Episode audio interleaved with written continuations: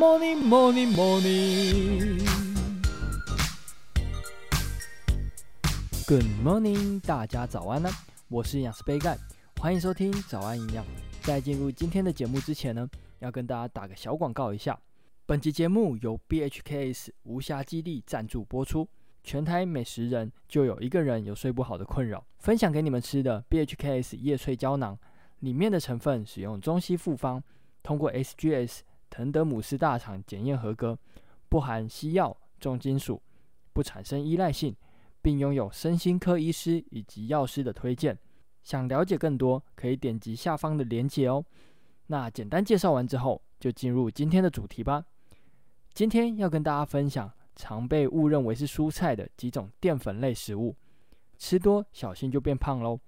首先第一个就是南瓜，常常在吃火锅的时候，听到有些父母会夹南瓜给小朋友，然后叫他们要多吃蔬菜。但南瓜其实是属于淀粉类含量比较高的食材，在六大类食物当中是属于全谷杂粮类，每吃八十五公克，大约就是火锅料南瓜块的四块。就等于四分之一碗的饭，所以还是要控制一下摄取量。那再来第二个要注意的就是玉米，玉米也是属于全谷杂粮类，但还是蛮多人以为它是蔬菜。基本上每捞五次免洗汤匙这个量的玉米粒呢，就等于四分之一碗的饭哦，一样要注意摄取量。那既然讲到玉米，就再分享一个小知识：玉米是淀粉，但玉米笋却是蔬菜。玉米笋其实就是玉米的小时候。虽然都有“玉米”两个字，但是营养价值却不太一样。玉米笋的营养比较接近蔬菜，所以可以多吃，不用担心。那再来呢，要跟大家分享最后一个比较有争议的蔬菜。那这个蔬菜就是牛蒡。为什么说比较有争议呢？